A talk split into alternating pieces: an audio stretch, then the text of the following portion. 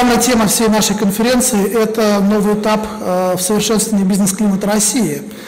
Принципиально новая жизнь регионов начинается с 1 февраля 2017 года, когда федеральный центр выполнит свою часть работы по проекту, передаст дальше ее в регионы. Наша задача сегодня – дать информацию об этом этапе, рассказать, что в нем принципиально нового, как будут выстраиваться взаимоотношения бизнеса и власти, как правильно организовать работу проектных офисов, ну и, собственно, выстроить коммуникационные процессы в рамках проекта. Если посмотреть на историю, то в 2012 году а, на заседании Всемирного экономического форума один из участников сказал, что в России есть три ключевые точки роста – Первое – это бизнес-климат и предпринимательство.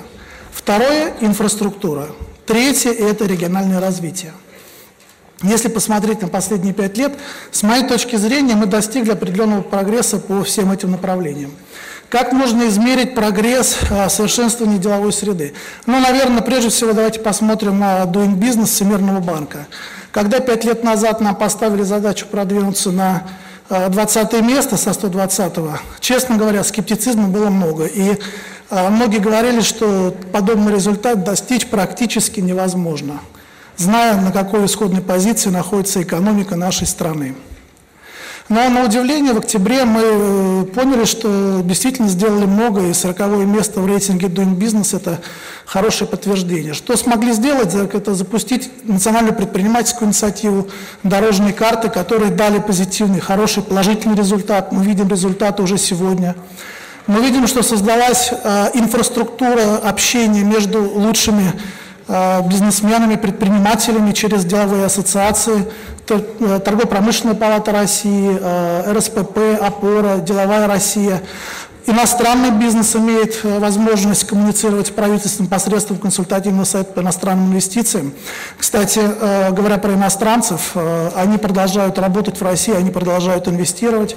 17 октября прошло заседание консультативного совета. И впервые такое количество первых лиц э, иностранных компаний, которые инвестируют в Россию, приехали к нам на встречу с правительством.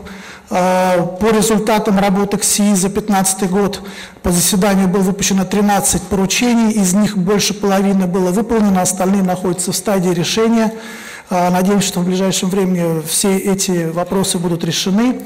Мы видим, что Э, компании продолжают, как я сказал, вкладывать, в частности, Samsung, э, по моей информации, открывает новое производство в России, причем они будут производить стиральные машины, которые будут продаваться в 20 других странах, то есть они производят в России на экспорт.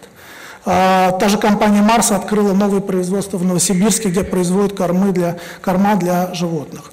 Ну, говоря в целом о экономической ситуации, наверное, PMI-индекс говорит о том, что происходит определенная стабилизация экономической ситуации, происходит повышение э, деловой активности, экономической активности. По итогам октября 2016 года э, индекс деловой активности PMI, к примеру, в обрабатывающей промышленности э, достиг отметки 52,4 балла.